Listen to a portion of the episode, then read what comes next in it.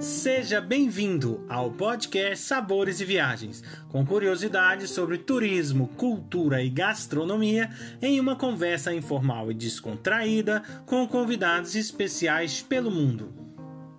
A apresentação deste podcast fica por conta de Victor Barros e Guilherme Boeste, diretores do Cooking em Portugal. Hoje nós temos é, como nossa convidada Nádia Kristova. Ela é guia na cidade de São Petersburgo, na Rússia. Olá, Nádia, tudo bem contigo? Sim, olá, olá a todos. Estou muito bem, obrigada. Ok. Nádia, eu gostaria que você pudesse se apresentar dizendo um pouquinho da sua vivência e o que te levou né, a trabalhar atualmente é, com turismo aí na Rússia. Eu já trabalho como guia turística faz 10 anos uh, desde 2010 e um, esse foi uma uma coincidência, na verdade, um sinal de Deus, como eu digo, porque eu trabalhava como guia que fala espanhol, eu também falo espanhol, mas depois eu conheci uma uh, pessoa muito querida, foi minha vizinha. Imagine ter uma vizinha que é brasileira aqui na Rússia. Uhum. E eu tinha, eh, eh, ela foi a minha amiga há algum tempo, depois ela voltou para o Brasil, mas uh, com a ajuda dela eu comecei a aprender português e depois fiz vários cursos uh, e também aprendi sozinha em casa e uh, faz como sete anos eu, eu, já comecei a trabalhar com português também além de espanhol e ela me incentivou muito e agora uh, os, eu poderia dizer que é como 90% dos turistas que eu trabalho são brasileiros. Eu gosto muito de trabalhar com brasileiros, que as pessoas uh, muito carinhosas, muito queridas e uh, muito como alegres e, e, e, curiosos também, gostam de aprender coisas novas e gostam de viajar. E por ser nativa, né, conhece os segredos todos da região, né? Principalmente, igual no meu foco aqui é muito gastronomia, né? E, e, e aí eu queria te fazer uma pergunta assim relacionada à parte gastronômica, né? O que que é, é, o que que não pode faltar né, numa visita, o, qual prato né, e qual doce não pode faltar numa visita a São, São Petersburgo? Uhum. Uh, São Petersburgo é uma cidade única na Rússia que é considerada como a cidade mais europeia.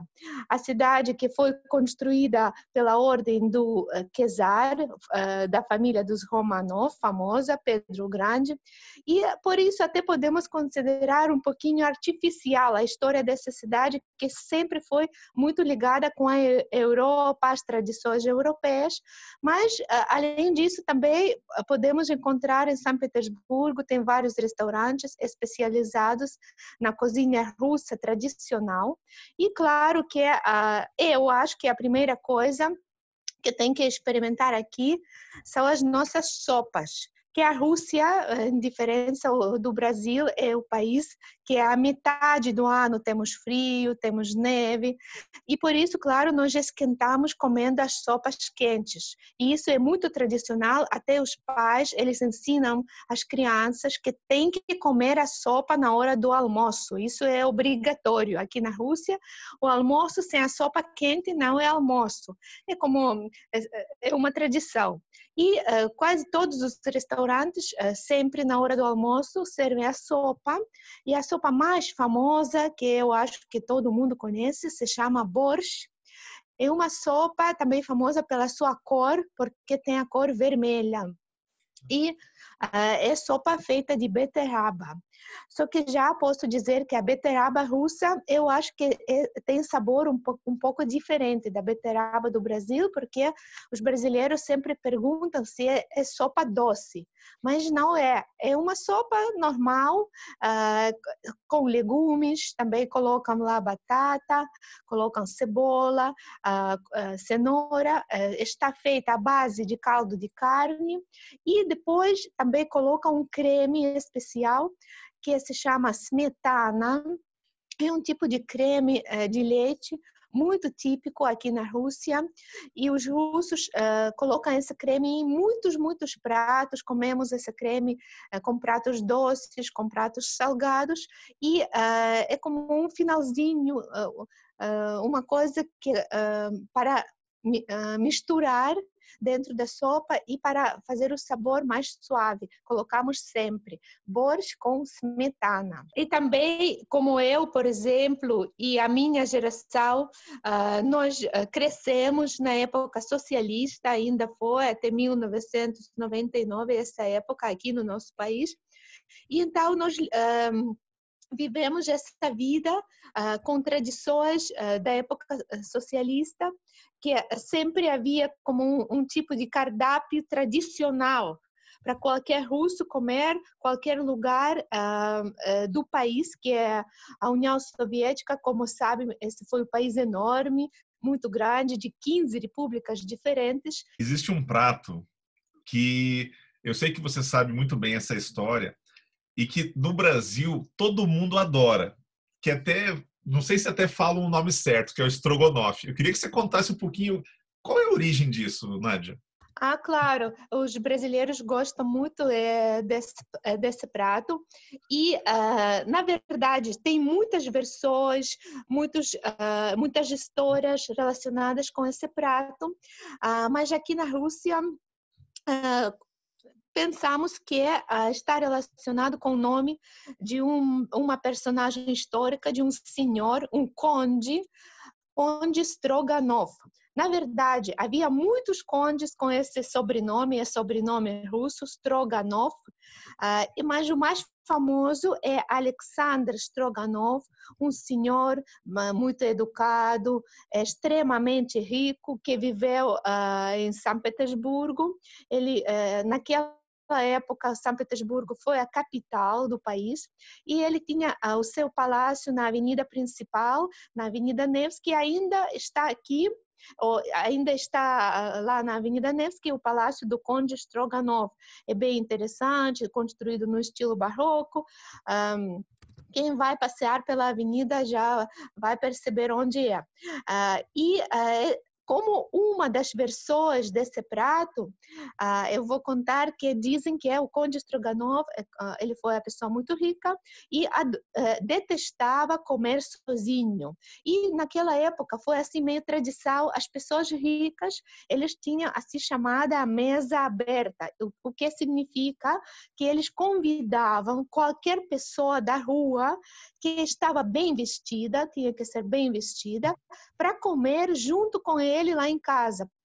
Ah, ah, ah, isso foi, eu acho que foi relacionado porque as pessoas podiam contar uma história, assim, os donos da casa se divertiam falando com desconhecidos, mas tinha que ser a pessoa bem vestida.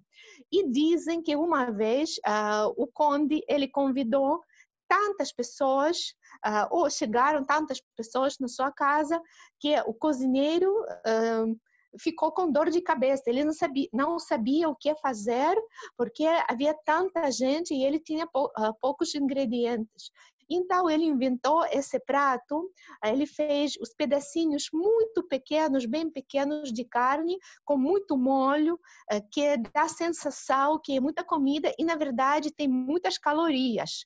Por isso todos ficaram satisfeitos e uh, o cozinheiro não recebeu bronca do dono, do Conde Stroganov. É uma das versões, é só uma das versões, porque tem várias também relacionadas com a Revolução uh, de 1917, que é, é, eu vou contar um pouquinho, que é uma, uh, que é o cozinheiro, verdadeiro cozinheiro do Conde Stroganov, tinha que emigrar da Rússia, e lá em Paris, porque a maioria dos imigrantes russos ficaram na França, em Paris ele tinha que sobreviver, então ele inventou esse prato e deu para esse prato o nome do seu uh, dono, uh, o último dono, que foi Conde Stroganov. É outra versão.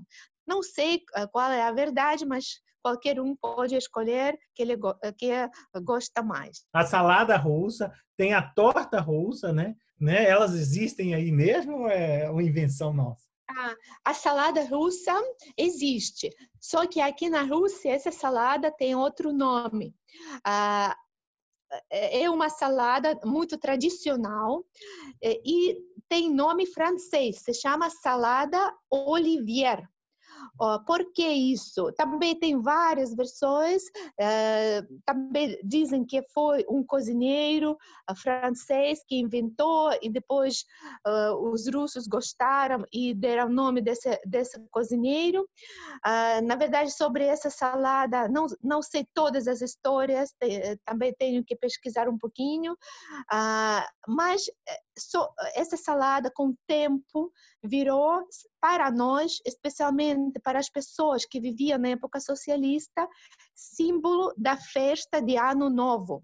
Porque uhum. para nós, eh, quem viveu a época socialista, quase não existe essa festa do Natal, porque há 70 anos na Rússia, eh, na União Soviética, festa do Natal, eh, não existia nenhuma ah, festa religiosa, uhum. porque a religião, qualquer tipo de religião, tudo foi proibido. Por isso, os russos uh, go, uh, gostam, gostam mais e até festejam mais é dia, é a noite de 31 de dezembro a 1 de janeiro, é quando começa o ano novo. E essa festa está muito relacionada com essa salada, que aqui chamamos salada Olivier, no estilo francês, e tem esses ingredientes simples, é batata cozida, cenoura cozida, carne, pode ser carne de frango, carne de boi cozido, uh, cebola pode ser, uh, maionese e é, é uma salada eh, como uma mistura de muitas coisas, porque na época socialista eh, não existia tanta variedade de comida que temos agora, eh, que temos agora ah, e havia restrições de, de nas super, não existiam supermercados, só lojas pequenas e assim as pessoas cozinhar o que eles podiam cozinhar, o que eles tinham nas suas casas. Então, essa salada virou para nós símbolo da festa de Ano Novo.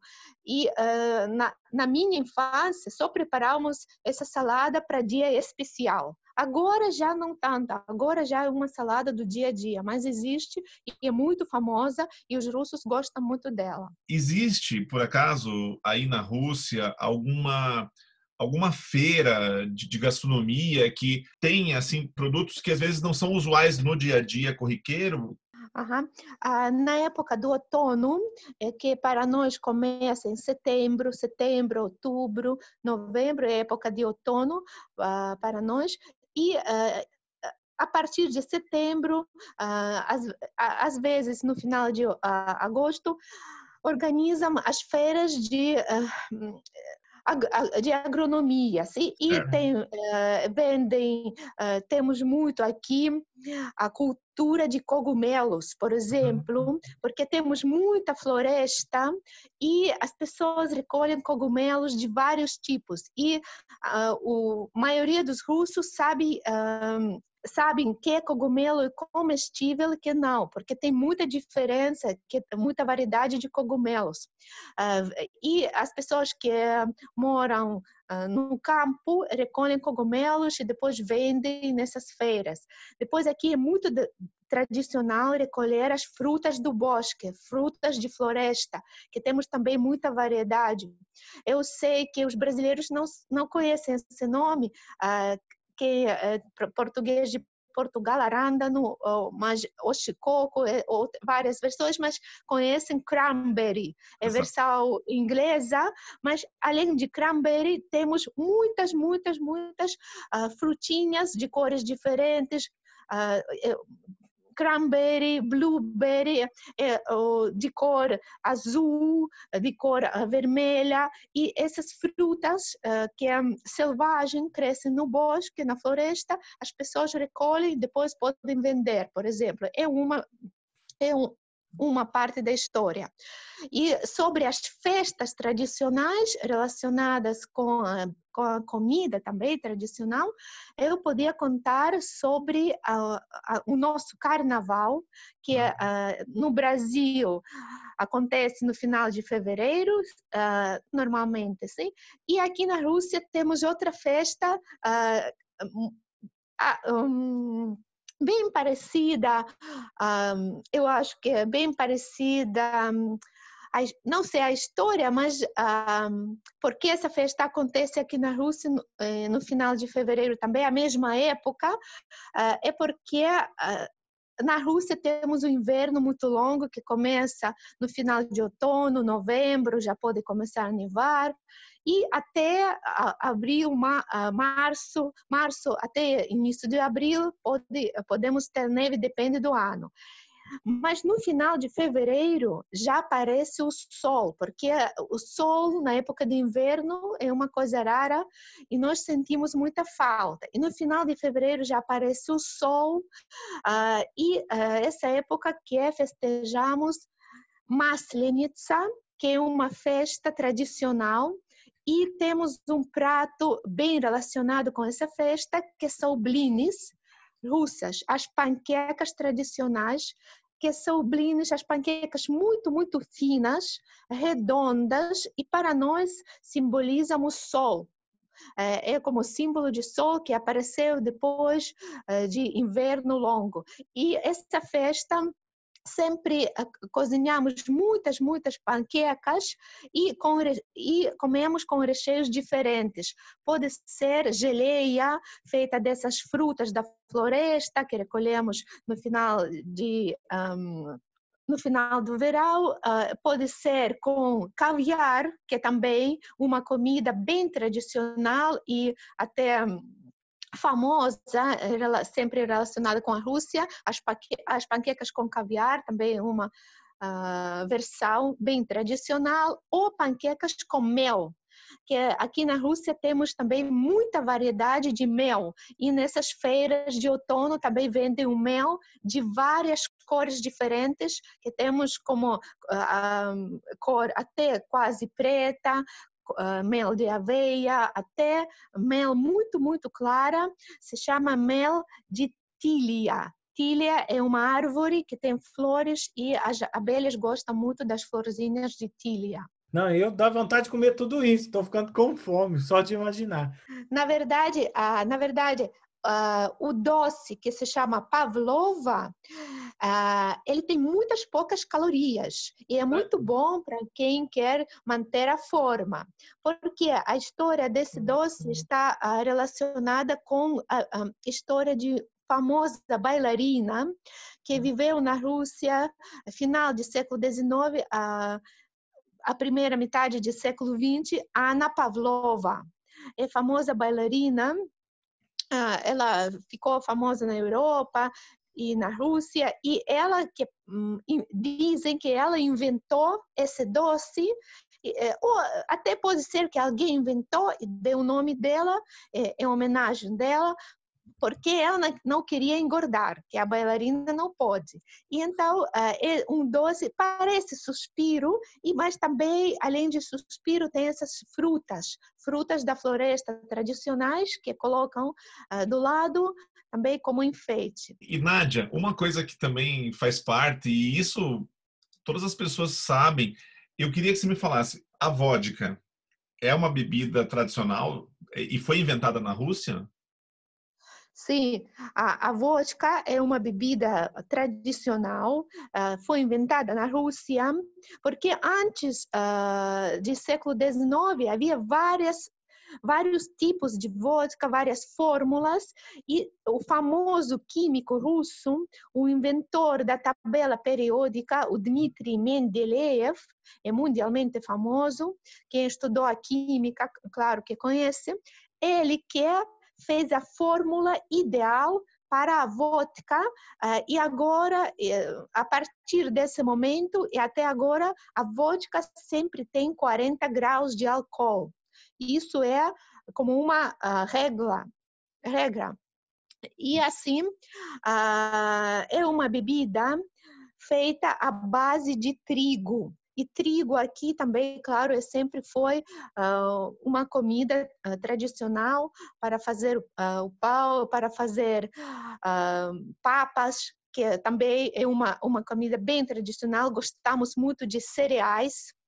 Uh, se quiserem, posso, posso, também contar um pouquinho sobre isso. E sobre a vodka, eu, eu diria assim, que na época socialista, quando não existia uh, tanta uh, variedade de bebidas alcoólicas, não existia essas bebidas estrangeiras todas, quase nada de bebidas estrangeiras, quem queria beber o álcool tomava vodka, porque na verdade só uh, havia duas opções, ou cerveja ou vodka, porque não existia quase nada uh, diferente disso. E por isso uh, foi a bebida um, tradicional, não existia quase coquetel feitos com vodka naquela época.